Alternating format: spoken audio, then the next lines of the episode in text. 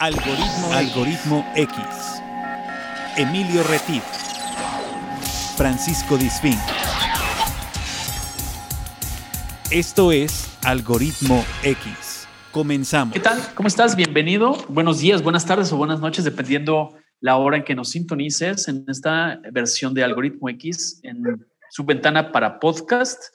Doy la bienvenida, como siempre, a mi compañero de andanzas radiofónicas y podcastianas, Paco Disfink. ¿Cómo estás, Paco Disfink? Hola Emilio, ¿qué tal? Bienvenidos, bienvenidos sean a otro episodio más de Algoritmo X. Bienvenidos si es la primera vez que por alguna extraña razón del destino llegaste a este podcast, pues bienvenido. Esta es tu casa y ojalá encuentres algo interesante en este, eh, en este audio. Si ya eres algún seguidor eh, asiduo a nuestro programa, pues bienvenido y qué bueno que estás, que estás con nosotros en esta eh, ocasión tenemos eh, el extra, el plus, el pilón de un programa de radio, ¿verdad, Emilio?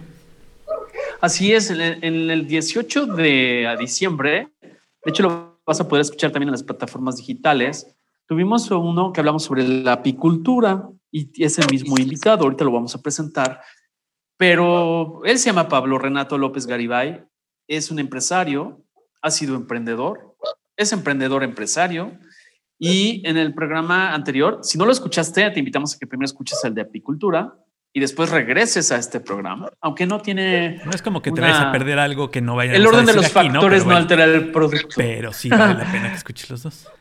Pero sí te recomendamos que escuches los dos, porque es un combo, es este, una dino, un dino doble, como eran las hamburguesas de mi tiempo de Burger Boy. Vino triple, mm. pronto burger o no sé cómo se llamaba. Este es un combo. Y bueno, este es una historia que a mí, de lo personal, me gusta mucho. Eh, bueno, antes que de empezar de esa historia, em, les invitamos a que nos sigan en Facebook como Algoritmo X. Si no nos siguen ya, les invitamos a que lo hagan. Todos nuestros contenidos los pueden escuchar los de radio en SoundCloud. Ahí buscan Algoritmo X. Y todos los que tenemos más de 65 eh, tenemos en las principales plataformas digitales. ¿No es así, Paco? Es correcto. Tenemos en todas las plataformas digitales de podcast, Apple, Google, Anchor, este, la que ustedes digan, Spotify, la que sea. Pues, Breaker, estamos Radio en todas Public. Las, todas las plataformas de podcast. Em, el año pasado llegamos al, ¿qué fue? ¿200 qué? ¿Qué número somos? 240 de 750 mil podcasts que se generan desde México, al menos la versión que declara Spotify eh, a través de la revista Expansión. Nos da mucho gusto. Nos escuchan en 39 países, en las diversas plataformas. En la de Spotify, Spotify nos dice que nos escuchan en 20, pero como todo suma, no, no Paco, todo suma, todo va siendo como llenando de piedritas el costalito. Entonces, pues bueno, les escuchamos, les invitamos a que nos escuchen todos los contenidos y que recomienden, que escuchen, opinan y compartan. ¿No es, así, Paco? Es correcto. Bueno, ahora sí. Les estaba platicando que a mí lo personal hay una historia que nos gusta, me gusta mucho del invitado y ahorita él se las va a platicar. Este, échense para atrás en, el, exprimidor de libros, así como diría el, profesor Mebelovsky, a los que son de mi rodada, de, de Odisea Burbujas. Nos vamos a ir al pasado. Imagínense los años 90, donde no había internet, donde no había, pues sí había celulares, pero no eran los celulares como ahora, que solamente eran para llamadas telefónicas. Bueno, yo trabajaba en la zona de Polanco, en la Ciudad de México, en la calle del Ejército Nacional. Y entonces me disponía a ir hacia, no sé hacia dónde iba, pero yo iba. en un semáforo, grábense esta imagen, que yo la tengo grabada, pero para la eternidad son de esas improntas poderosas. De repente volteo y hay una persona que viene caminando hacia los autos en sentido opuesto y con una vestimenta de chef impecable, blanca, y con una famosa canasta que ahorita él les va a platicar. Y entonces, una persona muy agradable, me, pues yo bajo el vidrio y le digo, oye, ¿qué, qué es lo que ven? Que tenía hambre, ¿no? Típico que llevas hambre en los, en los semáforos.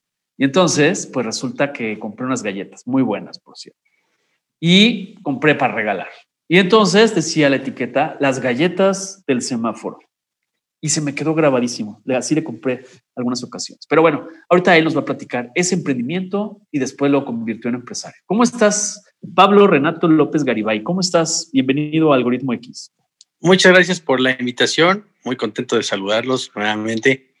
Este, aquí atento para compartir exactamente la actitud de emprendedor que es muy importante para, para este país, para que todos los jóvenes y no tan jóvenes se animen. Es el motor de esta economía. Este, y bueno, sí, ahí nos encontramos hace ya muchos años, este, cuando vendía galletas. Algunos ayeres. Hace algunos sí, me encantaría que me platicaras. Eh, yo esa imagen jamás la olvidaré, mi estimado Pablo. Y le hice el labor de investigador para encontrarte de nueva cuenta pero platícanos un poco qué pasaba en la vida de Pablo, Renato, y qué onda. Estudiabas gastronomía, si no recuerdo mal. Pues sí. Platícanos un este, poco, así que te lleva a esos emprendimientos. ¿Cómo fue ese momento? Este, bueno, hay muchas cosas, como acabas de decir, que se nos quedan en la mente. Este, les voy a platicar una de esa historia. Era el final de los noventas y efectivamente no había los celulares como los conocemos ahora, no había internet, de la era del internet no existía, o sea, no, eso no, no, no estaba pasando todavía. Yo creo que quizás en el último año de universidad medio empezó a haber internet, pero bueno, ese que se conectaba uno al teléfono, que sonaba así chistoso, o sea, no, no, nada que ver. Redes sociales ni, pero ni. No, pues, ¿qué era eso? No, Las únicas redes sociales eran los lavaderos, ¿no? De, exactamente. los departamentos en las Exactamente. El chismógrafo, eso era red social, no había red social. Entonces, bueno, yo, es una historia larga, pero bueno, les hago un resumen. Y con la imagen de lo que acabas de mencionar, una imagen que tengo en la mente.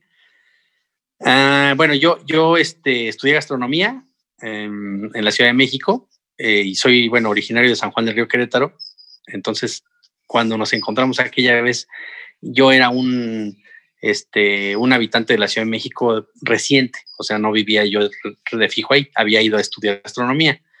Este, elegí una, una universidad que para mis posibilidades era una universidad costosa, entonces, este, pues no hubo en mis opciones más que, pues, este, obviamente estaba a trabajar para poder pagar la escuela, pero cuando, ah, bueno, empezó el segundo semestre, pues ya vi que no, no me alcanzaba pues para vivir ni pagar la escuela y eso, entonces decidí emprender por necesidad una idea que se me ocurrió a bote pronto, que era vender galletas en la calle y la manera de venderlas en el primer momento que se me ocurrió, pues, pues pensé que necesitaba una estrategia sin entender qué estaba haciendo, porque no, no era mercadólogo ni soy mercadólogo, pues necesitaba algo que llamara la atención, algo que, digamos, me posicionara como en la atención de la gente que se estacionaba en el semáforo, como fue tu caso. Claro. Entonces, pues una chica que estudiaba conmigo,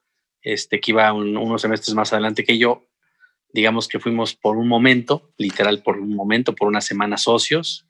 Este, ella hizo unas galletas, que fueron las primeras galletas que yo salí a vender, y entonces le dije que me iba a ir a venderlas al semáforo vestido de chef, para lo cual que era una señorita, pues digamos, Fifi, como está de moda la palabra, Fifi, pues se queda así como, como ella. Antes se les decía, antes se les decía Popov, ¿no? Antes se les decía, era una niña bien, una, niña Popov. Era una, niña, así de sociedad, era una niña popis, prefiero usar esa palabra para no hacer promoción de otras cosas. Sí, más bien. Entonces, este, era una niña, era una niña popis. Entonces, pues cuando le dije que me iba a parar en el semáforo de era la calle Presidente Mazariqui, Ferrocarriles de Cuernavaca, vestido de chef, se me quedó viendo así y dijo, no, esto es demasiado, me dio las galletas y dijo, bueno, me voy, mañana me cuentas qué pasó, ¿no? Casi, casi me dio la bendición y ya, este, dijo, bueno, ya luego nos vemos, ¿no? Entonces, yo eh, mentalmente pues estaba muy avergonzado, realmente muy avergonzado, no les voy a mentir, pero en mi mente también estaba como un poco un truco que decía, bueno, yo no soy de esta ciudad. Es la gente conoce. Yo, en mi mundo social o en mi burbuja social, quien, digamos, me podía importar o causar más vergüenza, no vivía en México. Ya dije, sería muy difícil que alguien de San Juan del Río, de Tequisquiapan, se pare aquí, ya sería bueno, el colmo de los colmos, porque esta ciudad es, un país, ¿no? Tiene 20 millones de personas, no va a pasar. Entonces dije, no pasa nada, me puse uniforme de chef. Estaba yo creo que ya en el último momento, cuando vendí la primera bolsa de galletas, sí estaba creo que demasiado avergonzado de estar como con el atuendo puesto ahí y con una canasta que había comprado en, bueno, que mi mamá me había regalado en un pueblito que se llama Texiapanas en canastas de mimbre. Entonces tenía la canasta por otra razón, no tenía que ver con las galletas, estaba por ahí donde yo, donde yo vivía. Este, y la tomé para poner las bolsitas de galletas que había hecho mi amiga. Entonces me se, se volvió parte de la utilería del personaje, ¿no? Exactamente, se volvió parte, de, la utilería sin, sin, plan. No había, un, no había como un, una planeación, porque creo que esa es una característica que los emprendedores deben valorar. O sea, sí es importante planear, pero muchas cosas se van mm, poniendo un poco como en un juego de ajedrez. Este, sí se planea, pero algunas cosas son intuitivas, ¿no? Este, porque a veces no hay tantos presupuestos, entonces no puedes, ay, vamos a hacer un estudio de mercado para ver si se van a vender las galletas. Pues no, o sea, tú sales, ves si se venden y ya después vemos si funcionó o no funcionó.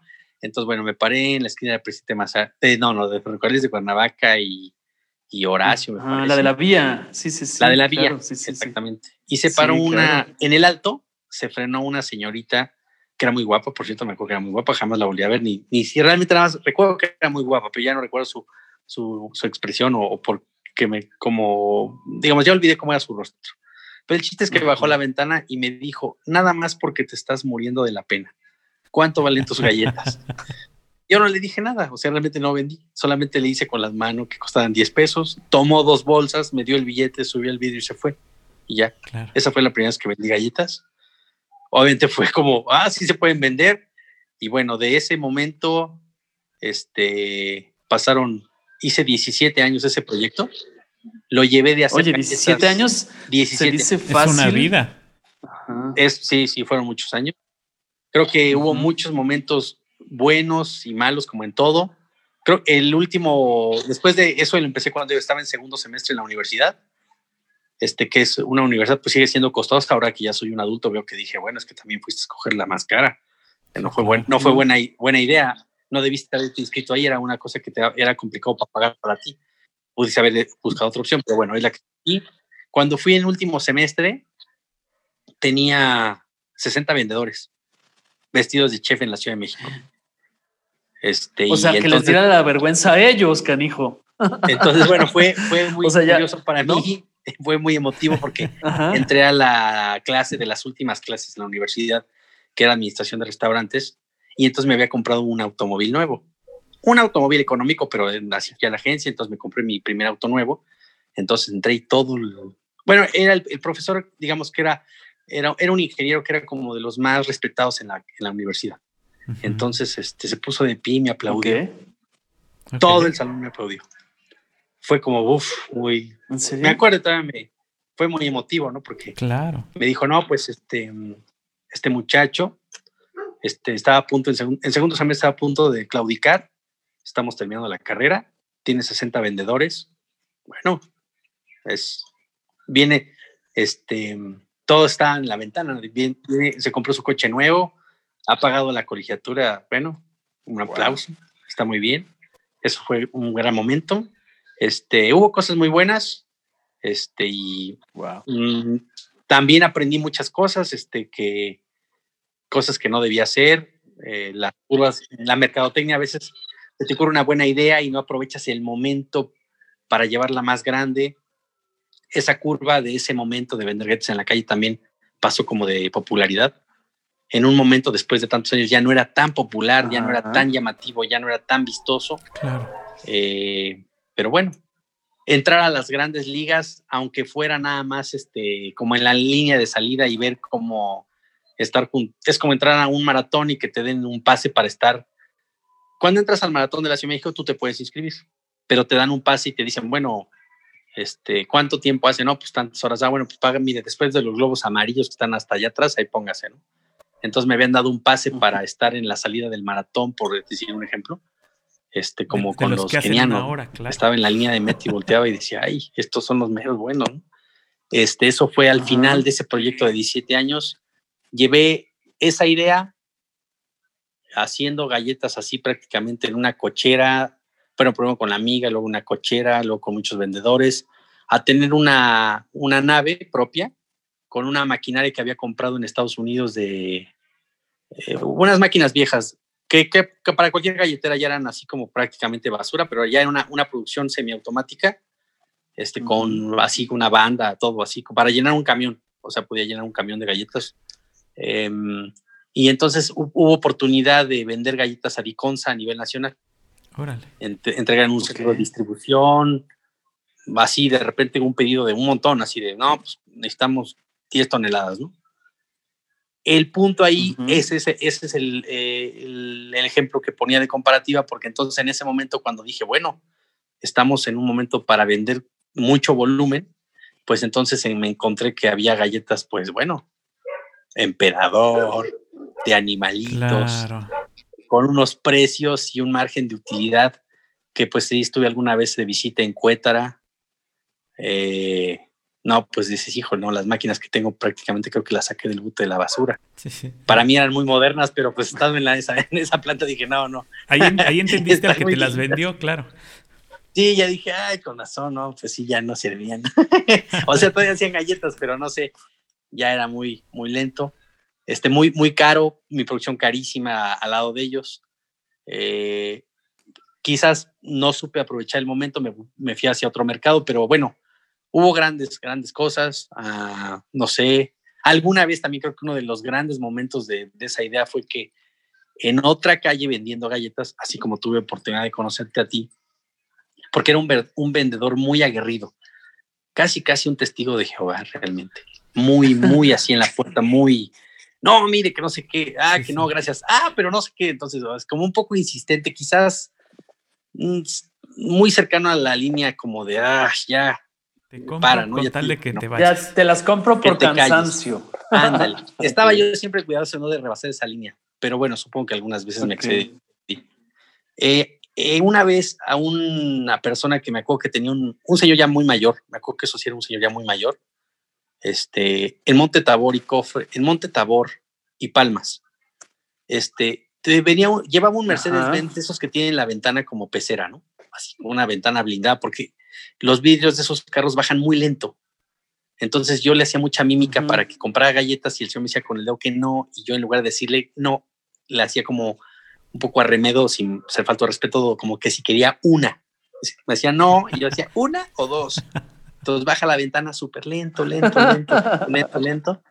Un poquito la ventana y me dice, no, no, muchas gracias. Digo, mire, están hechas con mantequilla Gloria.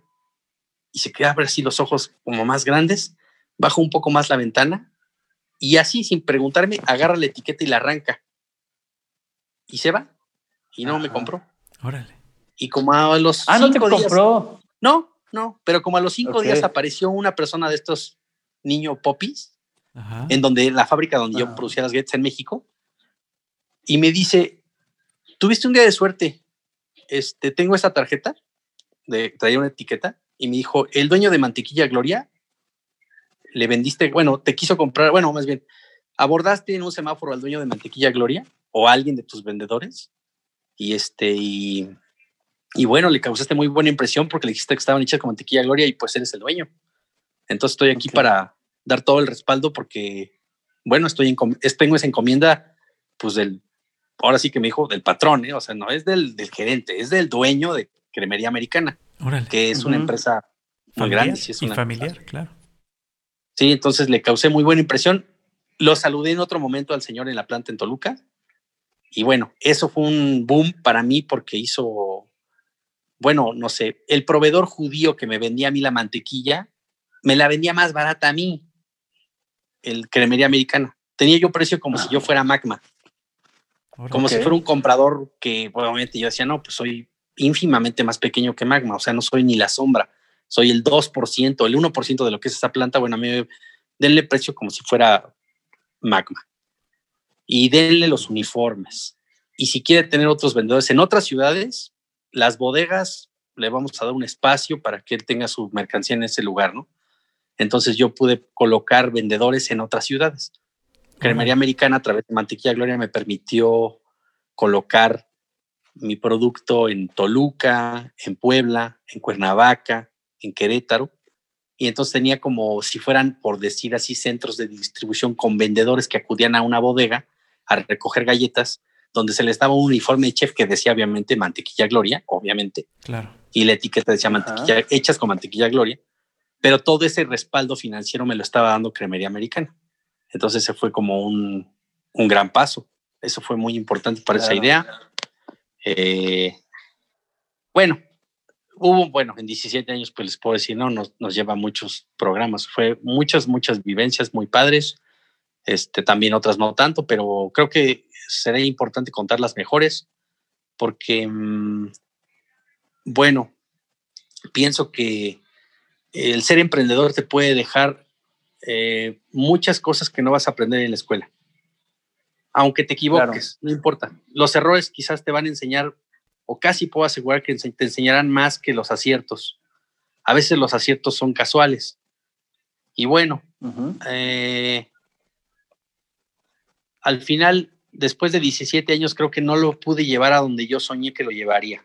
O sea, yo realmente quería ser una empresa muy grande, o eso tenía tal vez en una idea, en una manera desordenada o ambiciosa, pero no tenía una forma. Y, sí lo llevé de donde arrancó a donde estaba, pues era mucho más, definitivamente, pero no lo llevé a donde yo quería. Y bueno, mm, esa, ese otro ejemplo que puse de la línea de meta, este, donde estaba yo al lado de los grandes productores como Gamesa o etcétera, etcétera. Eh, no lo pude capitalizar. Eh, necesitaba dinero para tener una, una instalación y una producción con un margen más cómodo. Este realmente producía muy caro y bueno, no tenía capacidad de competir. Es difícil, realmente era muy difícil.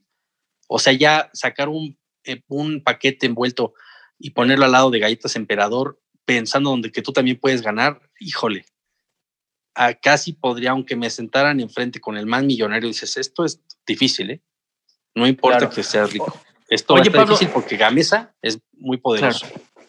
¿Tú qué le dirías al consumidor? Vamos a suponer que sigues en el proyecto de las galletas. El consumidor que tiene la posibilidad, ¿cuánto te gusta que costaran en esa época unas galletas emperador? 10 pesos. Vamos a suponer. 10 pesos. 10 pesos. Sí. ¿Y cuánto tú las vendías? ¿En 12, 13? Digamos que posiblemente yo las, las hubiera estado vendiendo en 13. Ajá. Pero ahí es donde yo pienso que el consumidor también tiene que favorecer este tipo de cosas, porque lo barato puede salir caro, ¿no? Y además no era el mismo valor emocional de un producto como el que, como el que tú me estás narrando y que lo vi, porque no me lo platicaron, y lo estoy viendo en tus ojos, o sea, ustedes no lo están viendo, pero la expresión de la emoción que al, expresarnos esto es padrísima, porque es llevar a, un puerto, tal vez no se pudo competir, pero yo sí les invitaría, no sé si tú coincides conmigo, Pablo, al, al consumidor final, que no les va a hacer la diferencia esos cinco pesos, y sí le puede hacer una gran diferencia a un chavo, claro, aún con 60 vendedores, ¿Estás de acuerdo? O a una señora que vende tamales. Eso es una, es una, es una cuestión muy importante lo que estás tocando y es un, un punto donde la sociedad mexicana debe ser más, este, más, consciente. más cuidadosa en cómo se, más, más consciente de cómo se comporta. Creo que ahora con las redes sociales hay más comunicación en ese aspecto. He visto muchos memes que me traen mucho recuerdo de lo que estaba platicando Alguno por ahí dice que, que tú no regateas en un centro comercial si te gusta una camisa, pues no te metes a la tienda X y dices, oiga, no me la puede dar más barata. No sé, ni siquiera cabe en tu mente Hacerlo, llegar con la cajera y decir, oiga, véndamela más, no se puede. Pero a lo mejor si encuentras a alguien en el campo con, que está vendiendo fruta, enseguida lo primero es regatearle. Ya lo menos. Entonces. ¿Ya es lo menos? Ya lo menos. Entonces de repente dices, no puede ser que hagas eso es increíble. O sea, este, este, señor, pues de ninguna manera es una transnacional de una tienda departamental. Claro. El este señor, pues igual él tiene los árboles de guayaba y viene aquí. No se puede. Entonces, creo que es una cosa eh, muy arraigada en la cultura mexicana que definitivamente esta tradición tiene que cambiar. Como sociedad, yo, bueno, al menos yo en lo personal y en mi familia puedo tener una discusión con mi mamá por ese tema. Decir, no, no puedes hacer eso porque esa persona este, realmente no, igual lo va a hacer porque pues no tiene dinero y se va a poner literal de rodillas, no, pues mire, no me dé los 10 pesos por las mandarinas, deme 8 o 7, pero realmente dices, tres pesos no van a hacer la diferencia en tu bolsa y muy posiblemente tres pesos sí van a hacer diferencia en la bolsa de esa persona. Sí, exacto. Y si tú te metes al deja de comprar un litro de leche, ¿no? Algo así. Exactamente. Y, en, un, perdón, en, en un supermercado, pues no podrías hacerlo, no hay margen que tú le digas a la cajera de la tienda comercial, oiga, no me, te, ¿cuánto no menos, no? Mire, ya le llevé mil de súper, que sean 950. No, no, no. No se puede. No lo hace. No se puede, entonces. ni siquiera lo piensas. Es una cosa, ni siquiera lo piensas, es una cosa cultural. ¿Por qué si lo hacemos con la gente que lo más lo necesita? ¿Y por qué no lo hacemos con la gente que, bueno, no sé si no lo necesiten, pero no lo piensas. O sea, dices, no, pues yo no, yo le ¿crees que, ¿Crees que haya sido, o crees que la, la, época en la que tuviste esta fábrica, eh, de haber estado ahora, en estos momentos, en México, hubiera tenido una mejor aceptación, hubiera tenido un mejor impacto? O sea, ¿crees que la sociedad ha cambiado? Este, creo que hay, creo que alguna de las bondades de las redes sociales sí he pensado alguna vez, obviamente ya no no volvería y no tengo yo interés en acercarme a eso, pero sí he pensado decir, bueno, imagínate la capacidad de comunicar que te a las redes sociales. Claro. O sea, sería increíble no solamente de cómo puedes localizar a un vendedor en el momento que tú necesites las galletas, saber la historia, poder visitar el, donde alguien que tenga duda de la calidad de producto que lo pueda visitar. O sea, puedes comunicar tantas cosas que antes pues no. No, se podía, o sea, como dices, venía el teléfono, ¿no? Igual le puedes llamar por teléfono y preguntar algo, pero no, no, no. Este, ahora hay una capacidad de, comunicación increíble, visual, auditiva, bueno, de contacto, que no había.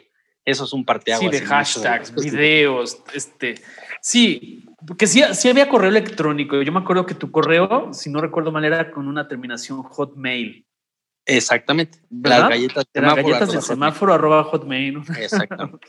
Sí, sí, sí. Pero digamos que pero no es más lo que, estamos haciendo nosotros ahorita, pues no. O sea, no habría, no había posibilidad. Eso ha sido un parteaguas. Creo que eso ayuda a la sociedad este, a ser más consciente. Creo que sí, sí ha mejorado un poco, pienso al menos que hay un poquito más conciencia de la, del tema que estábamos comentando, de si no, no, no le regates al Señor. O sea, no, canijo, no tiene, ¿no? No, no puede. Entonces, bueno. y fíjate, Pablo, perdón que te interrumpa, pero quiero ir matizando aquí.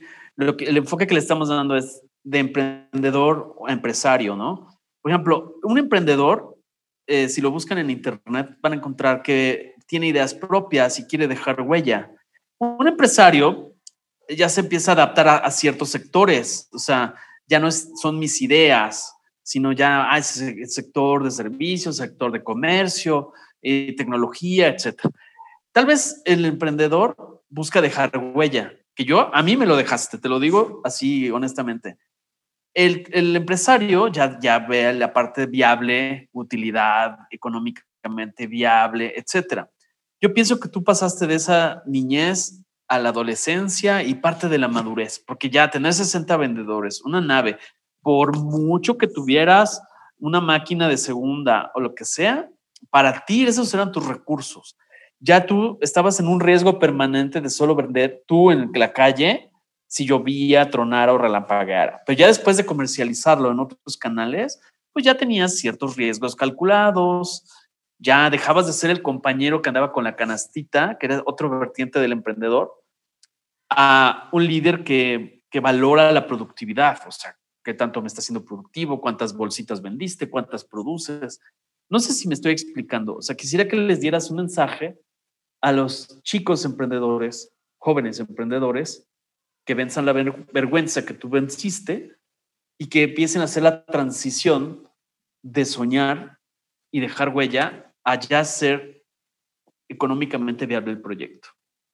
Ok, bueno, a ver si, si capté la, la pregunta y la idea. Eh, bueno, efectivamente, eh, hice un emprendimiento con esa idea, con un objetivo que no tenía en sí que ver con que la galletera creciera. Mi objetivo era que yo pudiera tener dinero para poder pagar la escuela. Cuando terminé la universidad, digamos que entonces quise dar o en ese momento creció al siguiente paso. Eh, quizás buscando un nicho de mercado equivocado o haciendo algunos errores seguramente, pero pues creo que todo aquel emprendedor eh, que mm, empuja una idea si esa idea es exitosa, en X momento va a pasar a ese siguiente paso. Se va a volver entonces un empresario. Y será momento adecuado, primeramente para saber sus capacidades, o sea, sin tirarse a menos, decir, bueno, quizás estas, estas cosas las tiene que hacer alguien más, porque yo emprendí con éxito eh, hasta este punto, pero no soy todólogo. Creo que esto que estás preguntando casualmente me pasa en, el- en, el, en la segunda parte de lo que hice después, este, con la galletera o con lo que hice después. O sea, eh, digamos que aprendí que dije, bueno, necesito ponerle, tuve como un, un balón que fue exitoso, pero ese balón se lo necesito poner a, en las manos a alguien más, alguien con mejores relaciones, con más conocimientos de determinada área, no que se lo regale. O sea, digamos, al volverte un, un empresario, pues en ese va a haber un equipo más grande, con gente con mucha capacidad, quizás con mejor capacidad que tú. Obviamente, pues tú eres el dueño del balón, porque tú fuiste el emprendedor, pero quizás tu gerente o tu director realmente está más capacitado en el área que tú.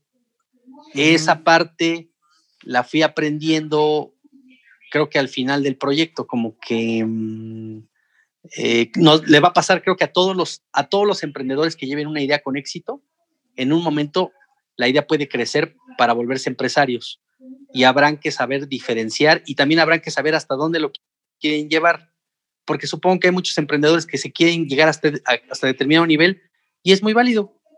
Está bien, Claro. no tienes que Claro. poner un restaurante pensando que a fuerza tiene que ser cadena de restaurantes. Y bueno, yo quiero poner uno de este tamaño, con este tipo de comida que atiende cinco mesas y esas son las que vamos a tener. Y Eso es lo que yo quiero hacer. siempre Ah, con las cinco mesas. Esa es tu meta. Y permanecer siempre. Y es, es, y puede ser un válido, éxito. claro. O sea, puede ser, es válido y exitoso, ¿no? A lo mejor dice, bueno, para comer ahí hay que hacer reservación porque solo hay cinco mesas y siempre están llenas. Así Claro. que si quieres que comamos ahí, pues hay que hablar un par de semanas antes porque no va a haber lugar. Es muy exitoso. Claro. Entonces, saber dimensionar a dónde quiere uno ir, este, eso es muy importante como emprendedor. Y bueno, disfrutar cada paso, este, los buenos y los malos, aunque los malos no, no se disfrutan, pero aprender a apre- aprender Pero a, no se olvidan. a tomar experiencia de No se disfrutan, pero no se No olvidan. se olvidan. Esos no se olvidan y son muy ilustrativos. A la larga dices, a la larga son muy ilustrativos. Este, yo, Así yo es. llevé la galletera a un punto de tener pues una, una nave propia, una línea de mm, producción, como decimos, ya de segunda, pero propia, y lo llevé a- hasta, la, hasta el pico más alto, después hasta la curva más baja nuevamente, y fue donde surgieron otras cosas ya en mi vida personal. Este, y creo que, Claro. digamos que no- como quizá no lo supe renovar, estaba ya cansado también mentalmente. Y bueno, pues hice una idea mientras todavía hacía galletas. Hice una idea diferente que, que también no fue una idea planeada. Igual me voy a meter ya en la siguiente historia. Pero Sí, adelante. quizás, quizás es la historia más exitosa de mi vida. Bueno, más bien no quizás. Estoy seguro que es la idea más exitosa de mi vida, realmente. Es algo que ni yo pensé que podía ser. Es, fue un día de muy buena suerte. En ese momento, cuando yo hacía galletas, digamos que el negocio dejaba ciertos dineros.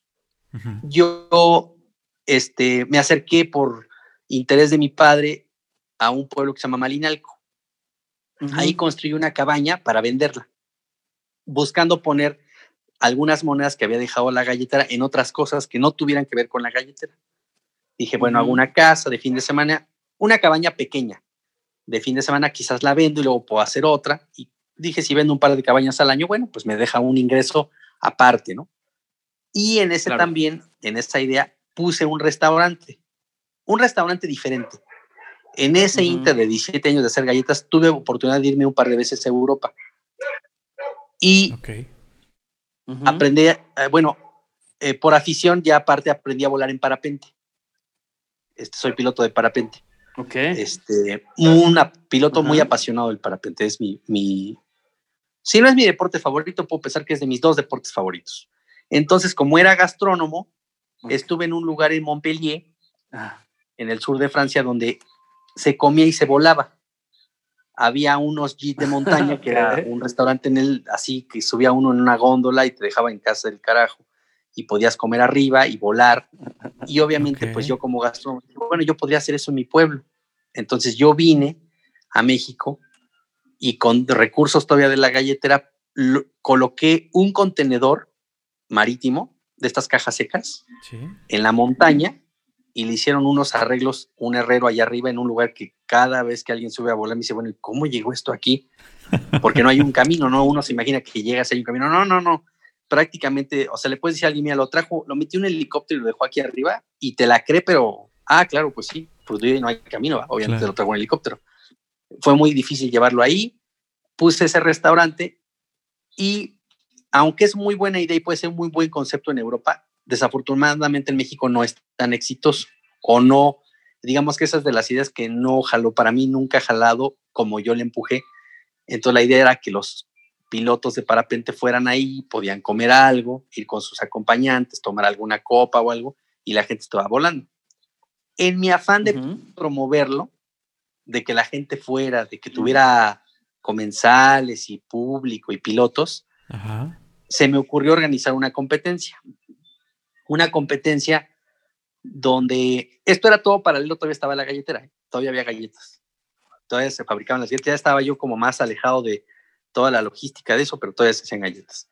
Entonces, em, en mi afán de que tuviera éxito ese lugar de, comida y vuelo, yo invité, bueno, organicé una, mentalmente organicé un evento donde, como veía que muchos pilotos llegaban con la novia, con la amiga, con la amante, con el primo, con quien sea ahí, dije, bueno, vamos a organizarles un evento donde todos participen. O sea, que, que a lo mejor el piloto que viene a volar, la novia puede hacer otra cosa y el primo puede hacer otra cosa para que no se aburran. Entonces, este, se me ocurrió hacer un evento donde se corriera, se volara y se hiciera bici de montaña. Esa idea, tal cual, podría traer muchos pilotos que volarían arriba del pueblo, como yo los vi previamente en Montpellier. O sea, eso sí no era una idea, esa era una cosa que yo ya había visto, más bien yo buscaba replicar esa idea. Pero, pero lo integraste, o sea, no estaba hecho tal cual tú lo estás haciendo ahora. Entiendo que te dio la idea, la sede, el lugar. Como, como concepto, o sea, lo que yo había visto en Europa era en un restaurante donde estamos nosotros tres, por decir, tomando una cerveza, que está a la vista así increíble porque está en uno de los picos, en una cresta, no sé, de, la cordillera ahí de, en los Alpes. Se ve abajo los pueblitos estos que parecen todos de postal, ¿no? Entonces, allá arriba se puede despegar en parapente, estar volando ahí y aterrizar ahí mismo. Entonces, yo tenía esa idea en la mente. Entonces, yo dije, bueno, yo podría organizar una, un evento deportivo donde la gente arranque corriendo desde el pueblo de Malinalco y busque una carrera de trail running muy dura, suba, después se encuentra un piloto de parapente que vuele y luego que aterrice en el pueblo y alguien más de relevo haga bici de montaña. Bicicleta, claro. Esa era, esa era mi idea. Eso podría traer muchos pilotos a Malinalco y hacer que Malinalco, los restauranteros y los, los que ofrecen servicios turísticos, pues se beneficien porque obviamente tiene un atractivo. Que ver es ver a todo el mundo que está ahí un, una parvada de pilotos volando, ¿no? Entonces, bueno, un amigo que estaba inmerso en la política me dijo que era buena idea que me acercara al presidente municipal porque Malinaco es pueblo mágico y ellos tenían cierto presupuesto para hacer ese tipo de cosas. Entonces su consejo fue, pídele tres veces más de lo que necesitas. Porque el presidente municipal se va a tirar abajo. Si tú le que necesitas 10 pesos, él te dice que trae 3 pesos. Entonces yo fui con Vidal Pérez Vargas. la cultura regateadora, la cultura regateadora. A todo nivel, exactamente. la cultura, regateadora, así como las galletas. Cultura regateadora. Vuelve a aparecer. Entonces yo llegué con, Perfecto. con el presidente Vidal Pérez Vargas y le dije que tenía esa idea y le dije que necesitaba 150 mil pesos para hacer ese, organizar ese evento. Y entonces, para mi sorpresa, él dijo, me parece muy buena idea perfecto, cuenta con el apoyo, ¿no? Entonces me dijo, la, la condición es que quiero muchos pilotos, para lo cual yo salí de la oficina pues feliz, porque dije, bueno, no sé, o sea, no hubo, o sea, yo, le, yo necesitaba 50 mil, pero pues le pedí 150 por consejo de mi cuate. Y el presidente no se bajó, dijo, está bien, está bien, es muy buena idea. Eso puede atraer turismo, puede ser un detonante turístico para Malinalco, ¿no? Pero cuando me dijo que quería muchos pilotos, la verdad sí dije, eso va a ser un pedo. Conseguir Porque en este pilotos, país Claro. hay muy pocos pilotos. O sea, no es, un, no es fútbol, No, sí, claro. no es una carrera No de es algo que se de vea en, cada de- esquina, claro. No es algo, o sea, no es de que, o sea, yo conozco Más, a te todos puedo los decir que yo nunca he de este visto país. uno en vivo. Así te lo puedo decir. Bueno, son pocos pilotos en este país, o sea, no es una cosa populosa. Claro. Entonces salí contento y angustiado. Dije, puta, cuando sea el evento y se dé cuenta que vinieron mis 10 amigos, me va a decir, oye, cabrón, Te pagamos te tu entonces, fiesta. le pagamos tu fiesta, era una fiesta privada, lo que viniste a buscar. Sí, Son claro. 10 personas, es tu primo, ¿no? Vino tu vieja, tu primo, Claro. qué padre, güey. Para otra vez te damos 15 mil pesos, ¿no? sí, pues sí. Ahora me la va a mentar, ¿no? Entonces, en ese estrés y con esa este, enseñanza de vender 17 años en la calle y recibir muchos nos, bueno, no es tu caso, eh, pero pues muchas veces me dieron no, no, no, ya estaba como muy... Sí, nada más te hacen así con las manitas atrás del vidrio. No, no. Y, no, y- no, no, y- no, y pero- aprendiste a sí. aguantarte la pena y a decir, pues hay que pedir, ¿no? Y hay que hay que ponerse. pedir. Hay hay que pedir. Y El no que- ya lo tengo. El no, El ya, lo no tengo, ya lo muy tengo. aguerrido, así, como un vendedor aguerrido, entrenado en la en el semáforo. Como los testigos de Jehová. Así es. me puse a vender registros de una idea que no tenía nombre, que en ese momento dije se va a llamar Aerotlón. Claro. En todos los idiomas, respaldado en esta herramienta increíble que son las redes sociales. Para eso, hago un paréntesis, yo como piloto de parapente admiraba algunos competidores, algunos pilotos de la firma Red Bull, Ajá. que es bueno, estas de bebidas, a uno en especial sí. austriaco que se llama Paul Wischbauer, que es uno de los mejores pilotos del mundo. Entonces, para mi sorpresa, me respondió el mensaje. Yo mandé mil mensajes, así. Después sí que mandé mil mensajes. Entonces me responde Paul Wischbauer que ese evento le interesa a él. Obviamente mi palomilla de amigos pilotos, pues ya se imaginarán la burla. Si. Pablo no es Paul Wischbauer, es, su, de es su secretaria. Víctor Limón, que hizo una cuenta de Paul Wischbauer, un perfil falso, y te está dando la timada de tu vida, tú estás todo emocionado, pues no es Paul Wischbauer, ¿no? Te, te- te están tomando el pelo, pues, ¿no? Entonces, este, bueno, sí era Paul Wischbauer.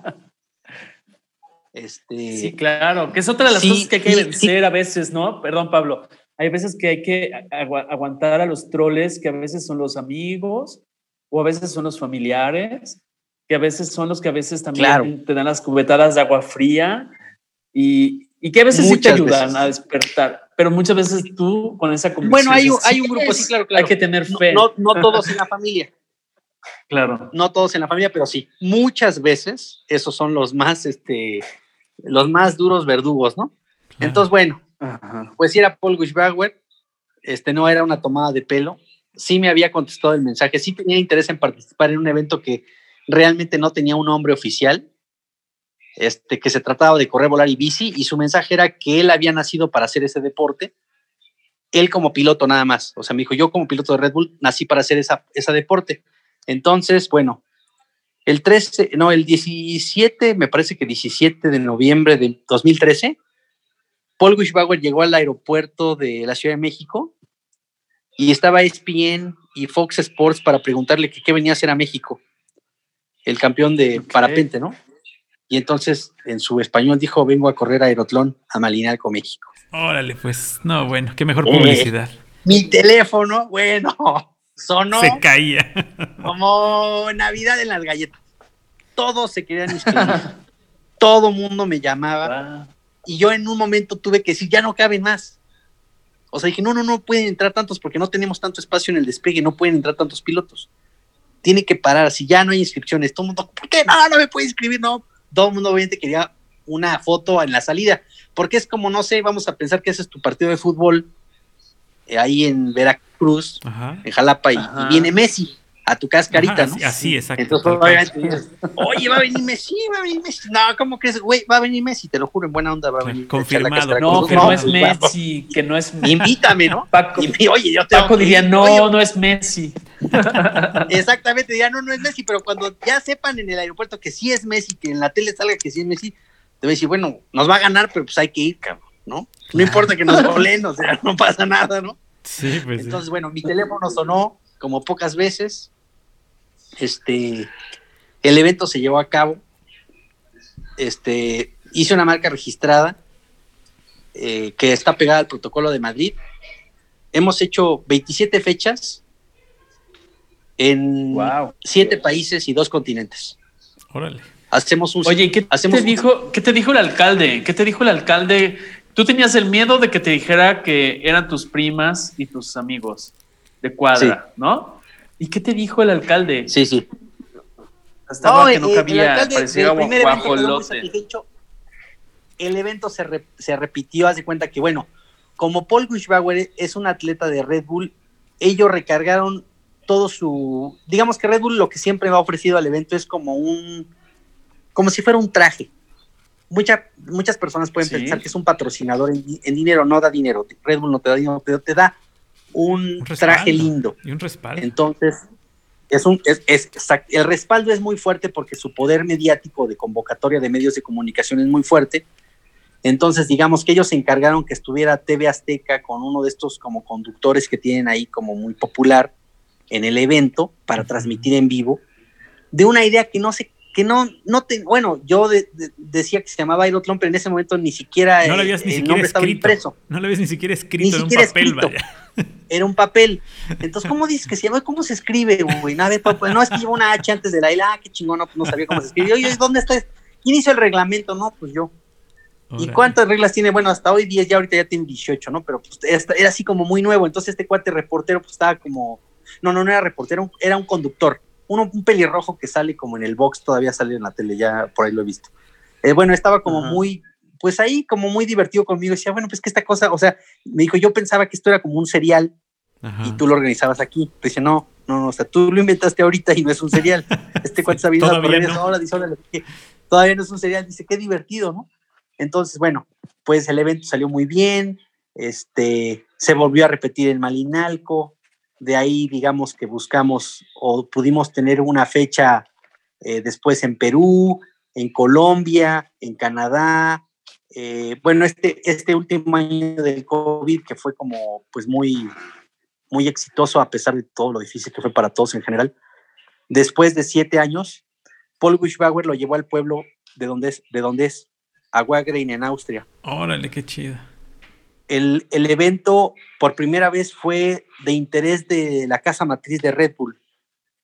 O sea, no, no es alguien que yo vi de marketing en Red Bull México o en, bar- en marketing en Red Bull California o en Canadá. Casualmente la, la matriz de Red Bull es una marca austriaca con su base en Salzburgo. Y entonces, para mi fortuna, este, se le presentó como alguien, digamos, de mercadotecnia, pero como de nivel global. Ok. Entonces, esta persona, pues no sé, manejaron números. Bueno, estar sentado a mí en, en una oficina en ese lugar, hablando de números que yo dije, no mames, ¿tanto? Órale, vamos, qué Órale. chingón. Claro. ¿Tú estás de acuerdo, Pablo? Sí, no, a huevo. No le entiendo ni más, pero yo los números sí entiendo y son un chorro de ceros, ¿no? Sí. Y claro. además traen una E. Dicen una E. Entonces, sí, güey, Claro. ¿no? A favor. Euros. A favor. Háganle, ¿dónde hay que firmarle? Ahorita estamos de acuerdo, estos muchachos Claro. están muy, muy inteligentes todos. ¿Cu- ¿Cuántos litros de Entonces, sangre van a este- sacar? No importa, venga. sí, dije, órale. Sí, de repente dije, oye, oye, Paul, no se te hace que es mucho. Que no, está bien, ¿no? Está bien, no me voy a quejar. Entonces, Oye, este, entonces, perdón, estás, eh, lo que te he escuchado es que lo haces, además de Malinalco, en Perú, en Colombia, en Austria, en Canadá, ¿y en qué otros países? En Canadá. en Estados. Unidos, en Rumania, en Italia, Wow. en Alemania Ajá. y en Suiza. Ajá. Y bueno, yo no le completé ahí. Paul dijo que es Aerotron Race Series.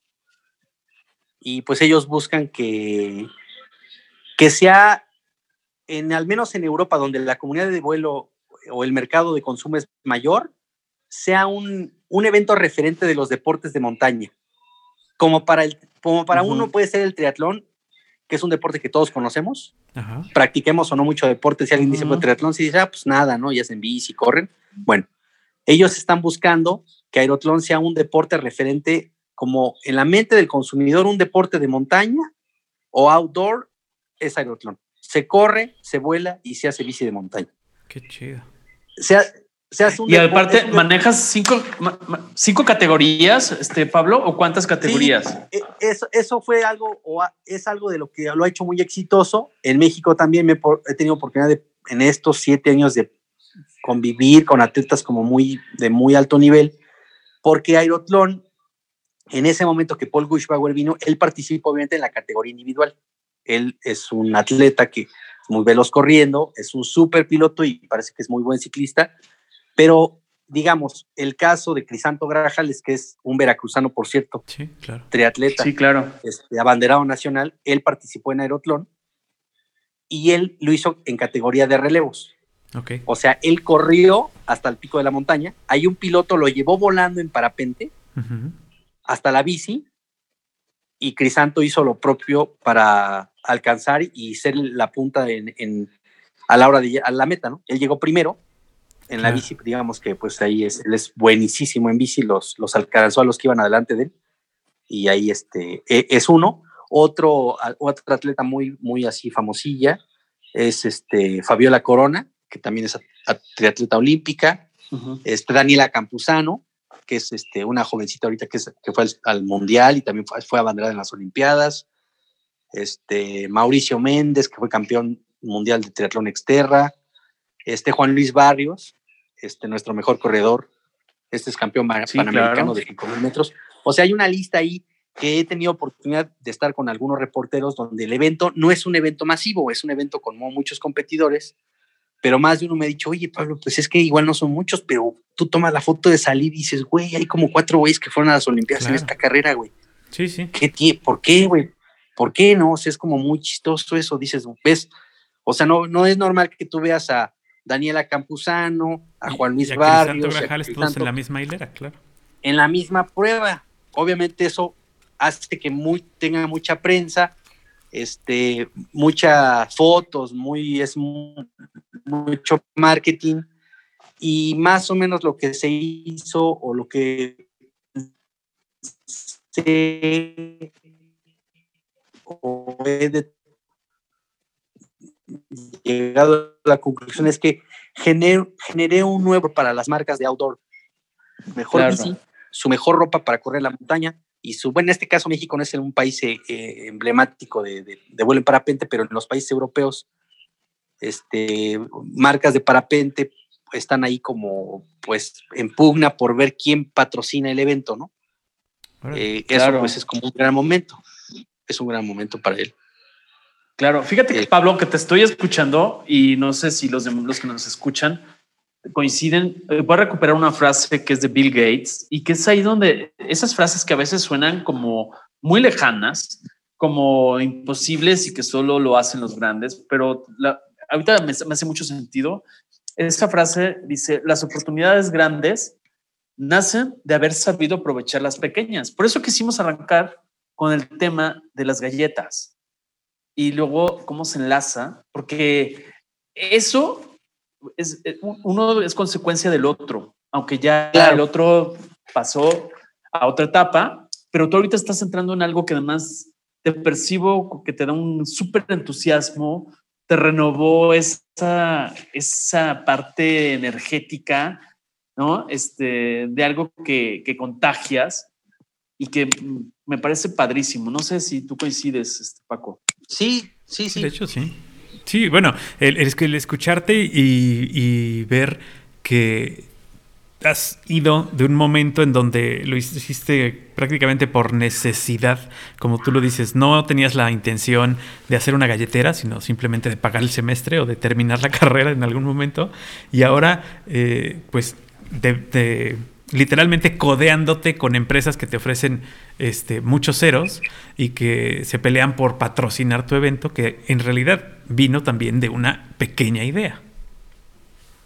Es correcto. ¿no? Exactamente. Que eso es Creo que es muy buena frase.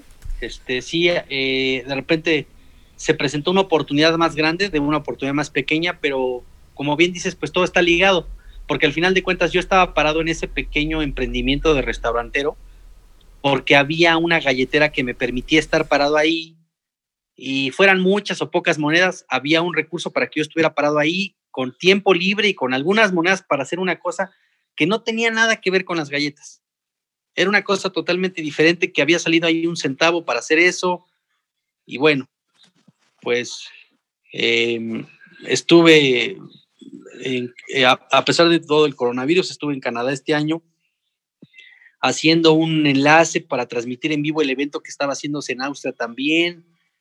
Este, y dije, bueno, esto está muy padre, ¿no? Es una gran idea. Eh, salió de una, quizás no, en este momento no de una necesidad, pero fue una gran oportunidad, un gran momento de suerte y, y creo que hay que aprovecharlos porque no siempre llegan no siempre llegan.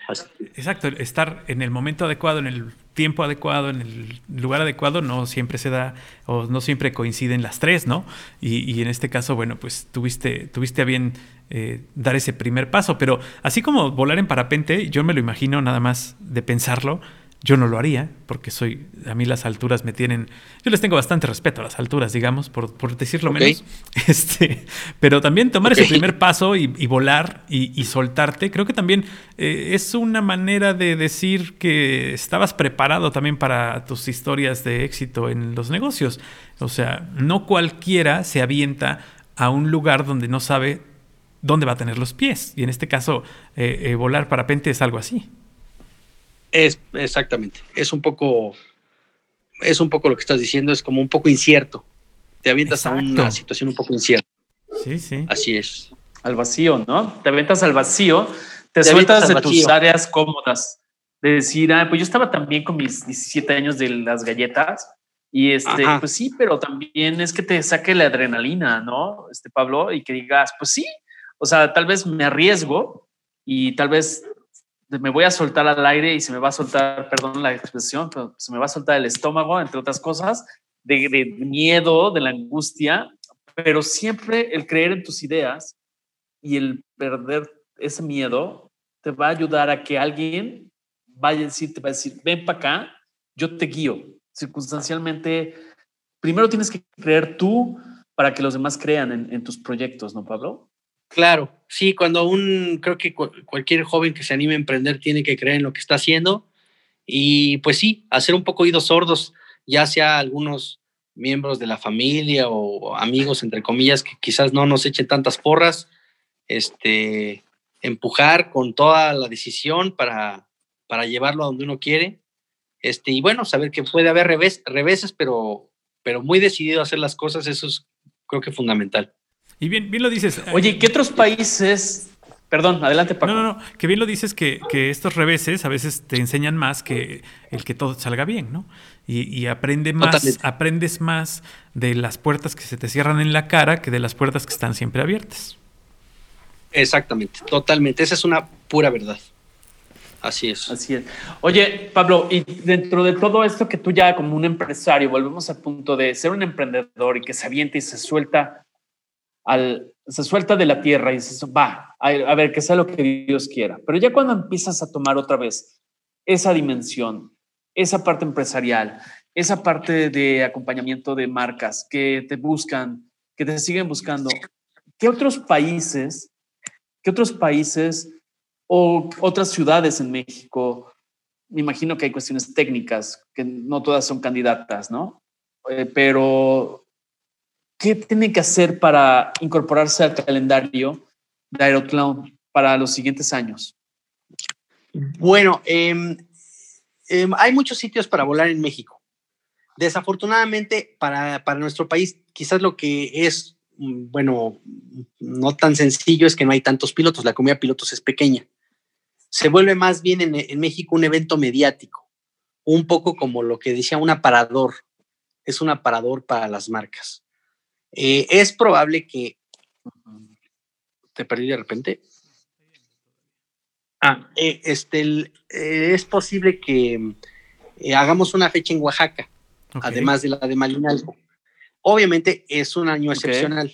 Este año, pues ya digamos que lo que se estaba pensado para fin de año está cancelado. Este que hacemos siempre, bueno, ahí en el Peñón, aquí en el Estado de México. Pero Pero bueno, el coronavirus ya es, eso, bueno, es un, tema ahí ya difícil para todos en ese aspecto, pero es posible que el próximo año sí tengamos quizás dos fechas, este, una fecha en Oaxaca y una en México. Hemos estado buscando, obviamente, países donde hay como más, este, una comunidad más grande de pilotos. Eh, yo, yo obviamente pues estoy muy este, acotado por la disposición o el, el respaldo de, de, cuatro firmas que, que digamos tienen un, un, acuerdo con el evento, un acuerdo global. Entonces, digamos que hay una marca de ropa de montaña que no se vende, bueno, sí se vende en México, pero no tiene una distribución que se llama Saleva, que es una marca como más popular en Europa, donde ellos, digamos, determinan que México no es como el lugar donde se harían tantos eventos porque no tienen tantas tiendas. Claro. Entonces, claro. digamos que les interesa más que se haga en Montana o que se haga en alguna otra ciudad de Estados Unidos o que se haga en dos partes en Canadá o que se haga en Argentina o en Chile. Para mí ha sido toda una aventura porque, digamos, a excepción de este año, el año pasado estuve seis meses fuera. Cada año me tocaba ir al país donde se hace el evento entonces, un, país, un mes iba a Rumania, luego un mes fui a Colombia, luego un mes fui a Perú, luego un mes fui a Canadá, luego así, ¿no? Este, y quizás como todo, de repente ya te empieza a cansar. No pensé que eso me fuera a pasar porque pues viajar está bien divertido y además es un trabajo como muy fashion, es como ir a andar en bici, ir a volar en parapente a otro país, revisar la ruta. Con puros famosos del, del deporte, sí, Ahí, Exactamente, es como muy, muy así fashion, o sea, de que vas y que si vas a ir con el atleta a volar juntos y se van a hacer un, le van a hacer unas fotos al atleta y van a platicar un poco. Entonces, no parece tanto un trabajo. Dices, bueno, está como, ay, no es mucho trabajo, ¿no? Es como divertido. Ya después de un tiempo de estar viaje y viaje y viaje, de repente dices, ya pierdes un poco, las relaciones personales sobre todo pues se afectan mucho en México porque pues es, eres alguien que no vive aquí, eres alguien como muy distante ya tu perro cuando llegas te ladra. Pues ese güey, ¿quién es? Claro. Yo soy el dueño, ah, no, te conozco. Ya las, las abejas te pican, ¿no? ¿Ya? Las, ah, las abejas, claro, me olvidé totalmente del tema de las abejas. Las abejas, bueno, este, esas son increíbles porque ellas hacen lo que tienen que hacer aunque uno no esté. sí, eh, parecía que tenemos que tienen buena memoria, decíamos, ¿no? Que las abejas tienen muy buena memoria. Ah, platicábamos. ¿Te acuerdas? buena memoria. Este, ya como no, como no ha sido, obviamente, pues ya no se acuerdan quién eran, si están súper bravas. Em, pero bueno, quizás en los próximos años ya no viaje tanto. Supongo que ya no viajaré tanto porque hay un plan como para llevarlo a tener arriba de 12 fechas. Y obviamente, pues yo ni siquiera estaría interesado realmente en ir una vez a, un, un, mes a cada país, porque pues significaría que pues entonces ya no viviría en México. Y ni siquiera viviría en un lugar. Y eso, aunque claro, he hecho amigos, en cada país he hecho amigos. Este, tengo muy buenos amigos rumanos, muy buenos amigos polacos, muy buenos amigos canadienses, muy buenos amigos en Colombia, en Perú. Sí, porque además al mexicano se le da muy bien hacer amigos en donde sea. En donde sea, y además ya no, ya no voy de turista. Estos países que les he dicho he ido muchas veces, o sea, a Colombia he ido cinco veces, a Canadá tam cuatro, a Perú creo que seis veces, el más de los más viejos. Entonces ya es como una visita repetitiva ya no es que vas a visitar la Torre Eiffel, sino ya vas y ya sabes qué café, con qué amigos, a qué hora vamos a ir a andar en bici. Pero al final de cuentas, de repente ya dices, bueno, esto quizás en un momento tiene que parar. O sea, no, no, no está mal, pero pues bueno, ya fui, ¿no? Em, claro. Por ahora, pues haré lo que haya que hacer, está bien. Y. Claro. Y bueno, los meses que estoy aquí me entretengo con las abejas que son la onda. Además, creo que dejas abierta la posibilidad de en estos meses de viaje, que a lo mejor, como dices, ya no vas a, turistear a los, a los países que vas, porque pues ya has ido muchas veces. Eh, a lo mejor por allá encuentras este algún alguna raíz que te atora el pie y te quedas, ¿no? Digo, no sé. A lo mejor por allá te sale te sale algún otro negocio en donde dices, de aquí soy y de aquí me puedo echar otros 15 años en un negocio diferente y ya dejas por ahí el aeroplano. Eso estaría muy padre. Estaría, bien, digo, renovarse, renovarse. Claro, claro, claro. Renovarse es muy importante también. Es algo que aprendí en 17 años de ser galletas. Hay que renovarse. Muy bien. Oye, y en esta. yo te quiero preguntar, perdón. Adelante, no, adelante, adelante. Adelante, Paco, adelante. Adelante. No, yo quiero hacer referencia. A mí me gustan mucho las frases y las, las, las cuestiones que inspiran. Hay una, un eh, pensador, un coach de vida que se llama Zig Ziglar. Eh, él tiene una frase que me gusta mucho. Dice, construir un mejor tú es el primer paso para construir un mejor país. No importa dónde, te- a qué país te refieras. Puede ser México, pero puede ser Rumania, puede ser Colombia, puede ser. ¿Cómo te construyes tú como mejor persona, este Pablo? O sea, que volvamos las- las- los piecitos a la tierra y cómo te defines tú, cómo te vas haciendo para que no te vueles con el parapente. Bueno, yo creo que lo mejor es ser muy coherente entre las cosas que dices y que haces. Este, creo que es muy importante para mí y ser muy humilde siempre. Siempre un buen amigo, muy humilde.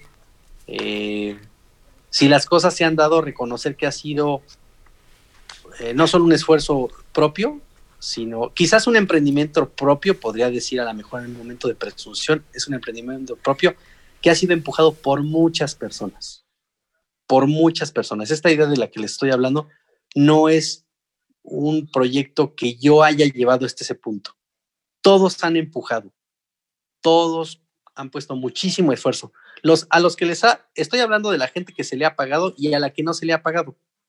Claro, Entonces siempre tan solo aquel que lo recomendó es una gran pieza del, del negocio.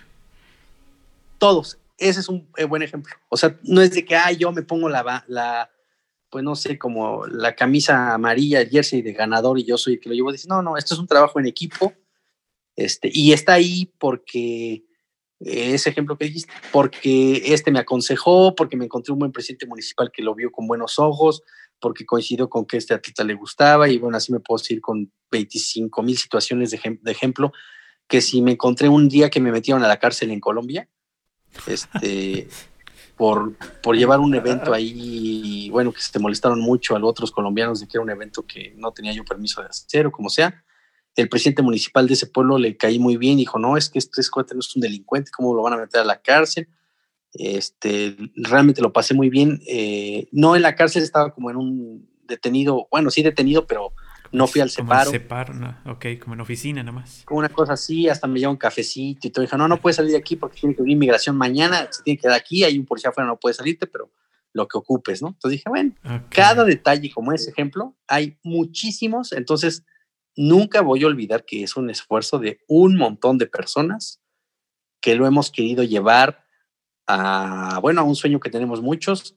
Eh, el formato del que les estoy hablando, Aerotlón, es un formato muy visual, es muy interesante para el público. Porque a lo mejor toqué el tema de que son pocos competidores, pero sí algo que puede ser interesante es ir a verlo. Por ejemplo, supongo, es pregunta, ¿han ido ustedes a ver una- un triatlón? Sí, ¿Alguna triatlón sí. Bueno, Sí, sí, sí. con el paso del tiempo el triatlón, digamos, es cada vez más popular, hay mucha gente que lo practica, cientos de miles o millones de personas que lo practican, pero digamos que ya no es tan fashion ir a ver el evento. Sí, ¿no? Ya no- más o menos no es es, ah, novedoso, claro. Ya me cuentas, cómo- ya no es novedoso, me cuentas cómo fue. Bueno, quizás como en todo Aerotlón, en un momento será men- menos, menos novedoso, pero siempre, siempre, siempre va a ser un evento espectacular. Es Claro. espectacular ver, como pasó la primera vez en Marinalco, que eso fue un boom enorme. Teníamos 70 pilotos. Entonces, imagínense Claro. ustedes una parvada de ¿Y todos pilotos. vuelan al mismo tiempo? O sea, todos van llegando, corriendo, en diferente momento, Sí, en sí, una bueno, carrera pero, de 5 pero no kilómetros. es como en rally que va primero uno y luego el otro, ¿no? Si lo sabe. Sí No, hay- no, no, digamos, sí como salen van todos llegando. al mismo tiempo. Arrancan todos a pie al mismo tiempo, a pie. Sí, claro. Entonces la salida es así a toda velocidad y empiezan obviamente a hacerse un listón más largo conforme avanza la carrera. Y entonces a la hora de despegar ya no despegan todos al mismo tiempo. Pero en la bajada van Pero- todos. Claro. Pero, ah, bueno, le- les explico, hagan de cuenta que arrancaron todos en una carrera así como pues así de mucho nivel, a muy rápido, no, no una carrera de ahí molera de que van todos despacito, no, no, puro así pro, a toda velocidad, llegan al monte y empiezan a despegar, pero en ese vuelo tienen que hacer una baliza virtual, o sea, tienen que ir de un, despegar de un punto, tocar un cilindro virtual que ellos están viendo con un GPS, que está arriba del pueblo y luego irse a aterrizar. Para tocar sí, ese claro. cilindro virtual, los pilotos tienen que hacer cierta altura. Entonces, llegar, llegan, ya ves que despega uno, despegan dos, empiezan a girar, a girar, y de repente ya tienes cuatro, cinco, seis, siete pilotos, y entonces esa historia que les estoy platicando es en el primer evento, en el cuarto lugar se vio una vela blanca que decía Red Bull, que, ese- que fue Paul el que llegó.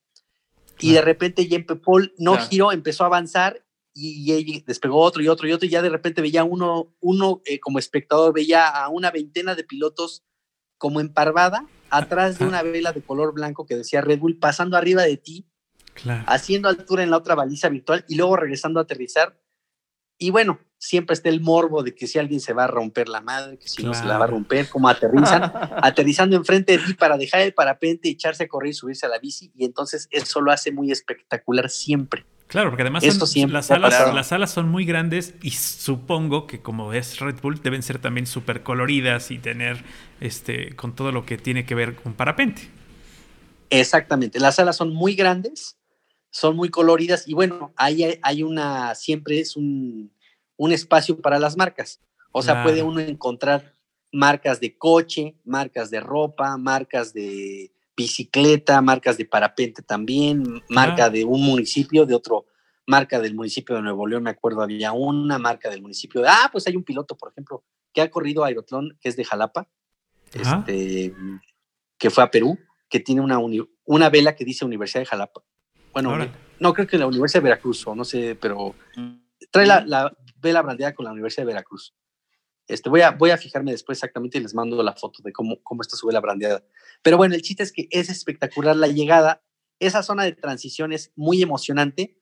Y también otra pista, porque es un escenario como de tres pistas, es como un circo donde hay varias, varias, varios escenarios.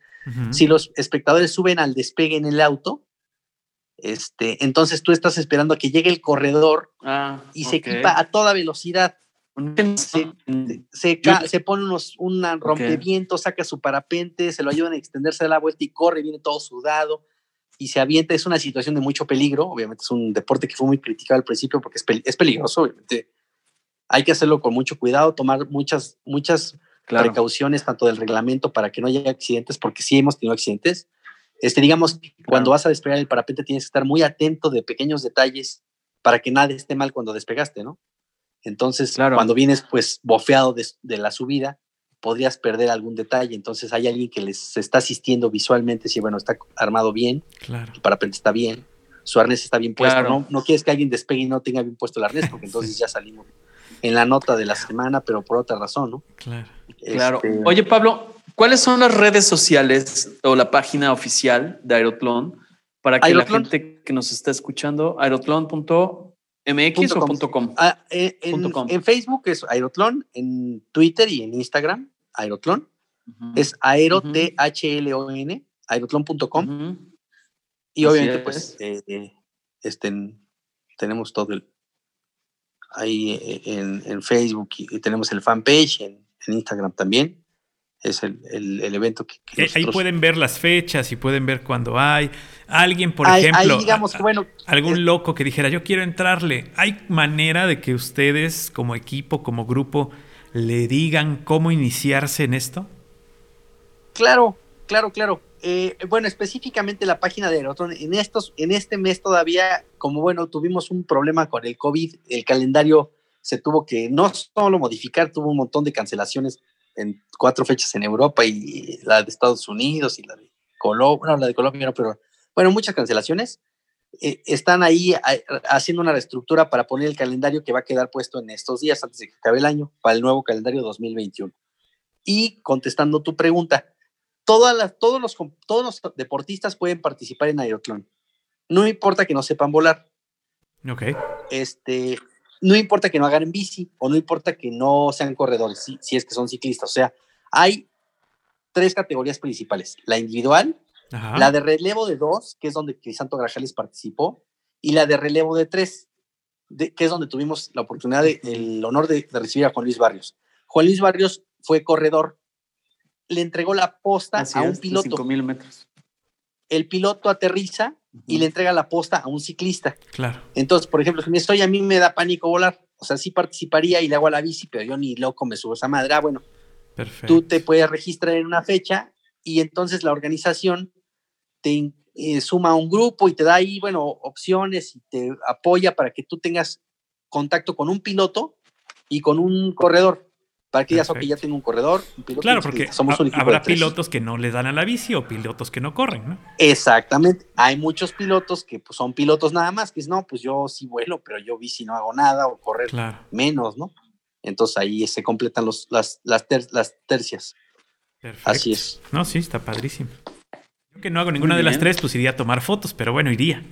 Eso ya es. Claro, ah, no, pues te digo que, que bueno, este, eh, como espectadores es un evento eh, Espectacular. pues muy, seguramente. es mucho show, es un, es un espectáculo aéreo, ¿no?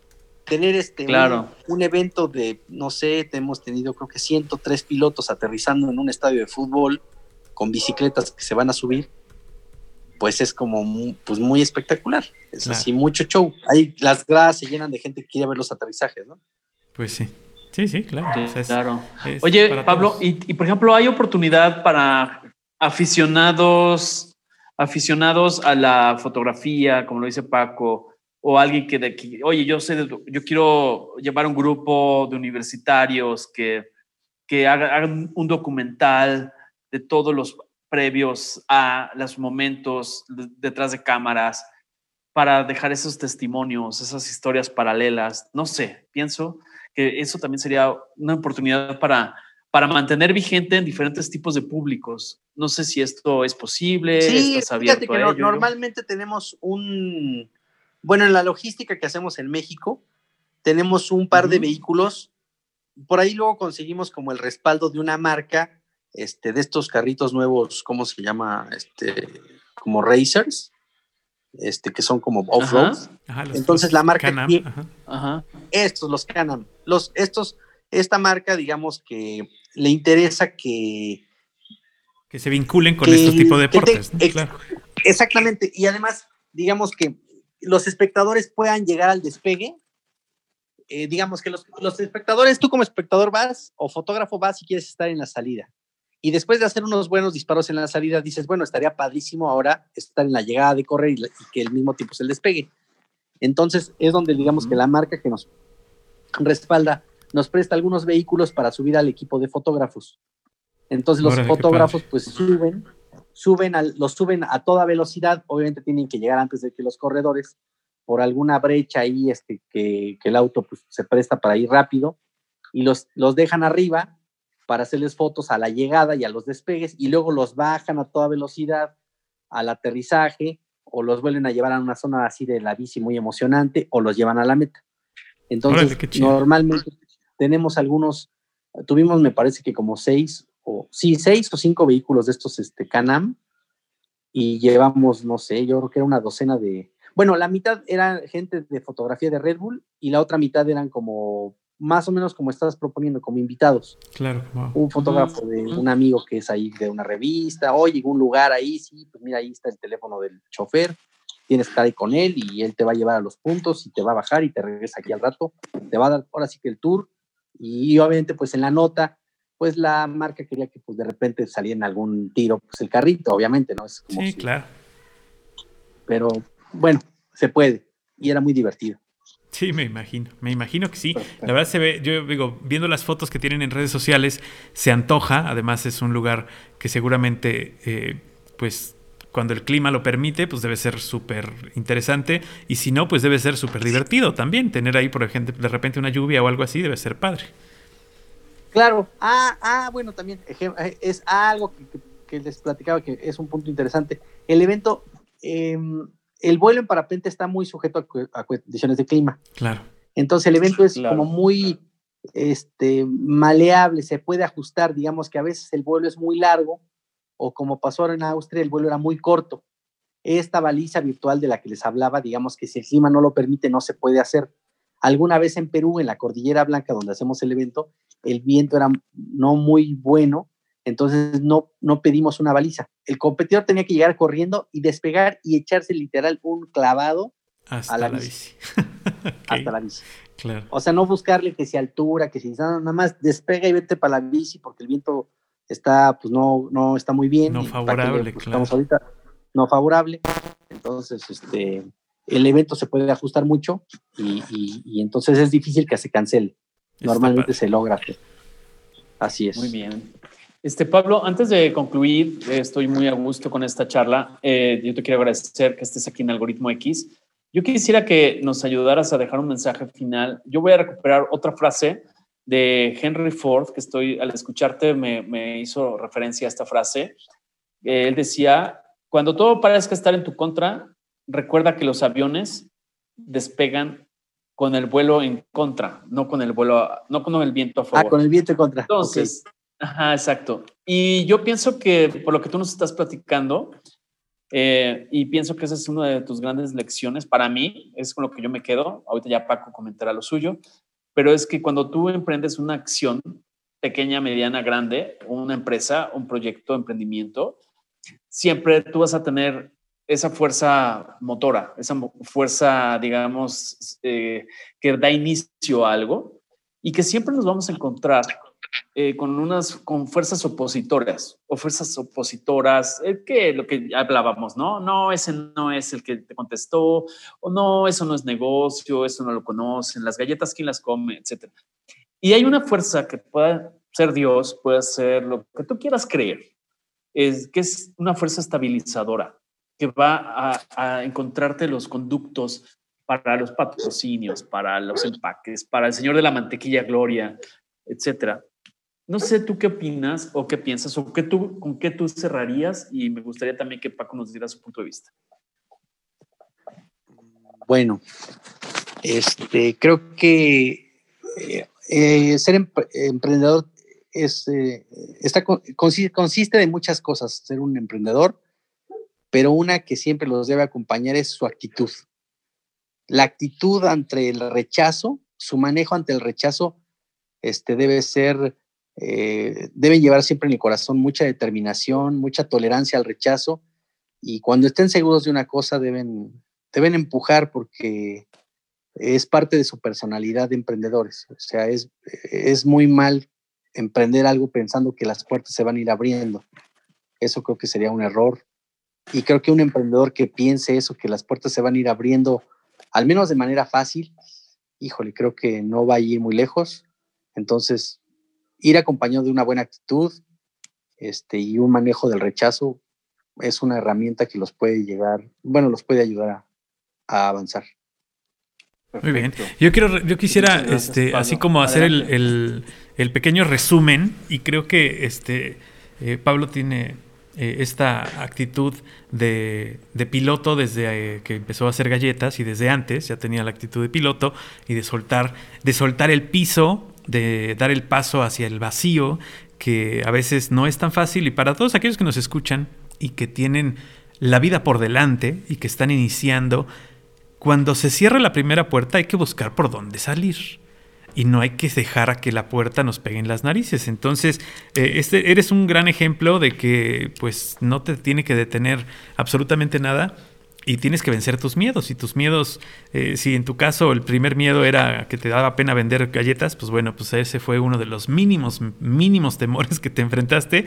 Y creo que eh, le dejas una gran enseñanza a los que nos escuchen. Ojalá los eh, que sean jóvenes y estén estudiando o apenas vayan a estudiar y quieran emprender o tengan la meta de emprender algo, así sea un negocio, así sea una familia, así sea eh, un noviazgo, em, el emprendedurismo se puede dar hacia cualquier lugar y creo que tomarán de ejemplo que, las cosas no se dan fáciles, pero cuando cuestan trabajo se saben más ricas, ¿no?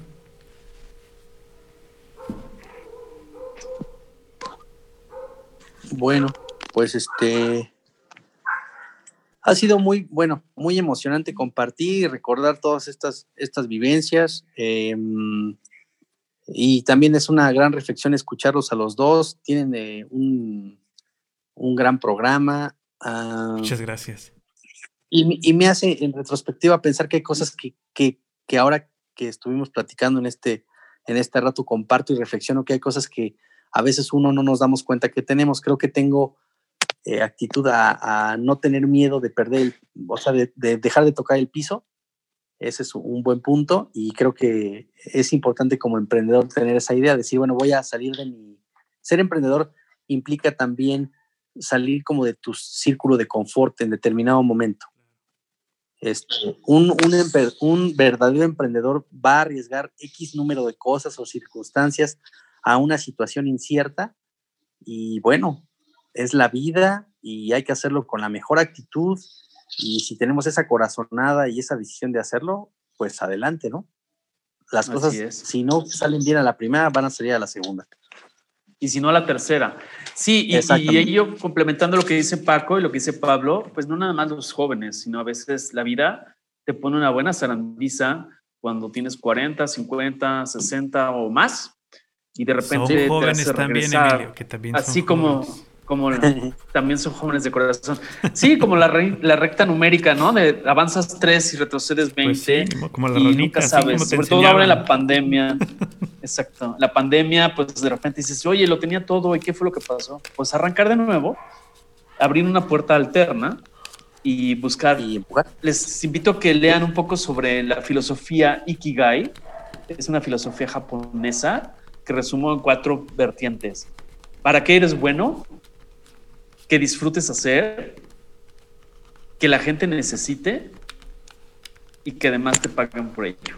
Esos serían Ok. los cuatro ángulos de una filosofía Ikigai que lo retomo este, en alguna parte de la vida, Pablo, Paco, amigos, tal vez sea bien- bueno haciendo galletas o pasteles o siendo peluquero o maquillista o actriz o actor. Les invito a que escuchen varias de las historias que hemos recopilado, Paco y yo, con gente como Pablo, que son inspiradores, que todos, si todos escuchamos los diferentes capítulos de Algoritmo X y nuestros grandes invitados, que son los que hacen este programa, eh, todos van sumando como un gran rompecabezas de 10.000 piezas y nada más es ir acomodando paulatinamente las esquinas, paulatinamente dividirlo por colores y vamos armando este gran rompecabezas. Yo te quiero agradecer nuevamente, Pablo, estimado Pablo, te deseo todo el éxito, me da mucho gusto que estés emprendiendo vuelos tan altos y sobre todo que tenga los pies bien puestos en la tierra. Muchísimas gracias por, el, por la invitación este, a los dos. Emilio, Francisco, muchas, muchas gracias por la invitación. Encantado de estar aquí. Muy recomendable eh, el programa, escúchenlo. Este, voy a estar muy atento de, de seguirlo. Eh, siempre estar escuchando y compartir eh, con ustedes fue increíble. Estoy a sus órdenes.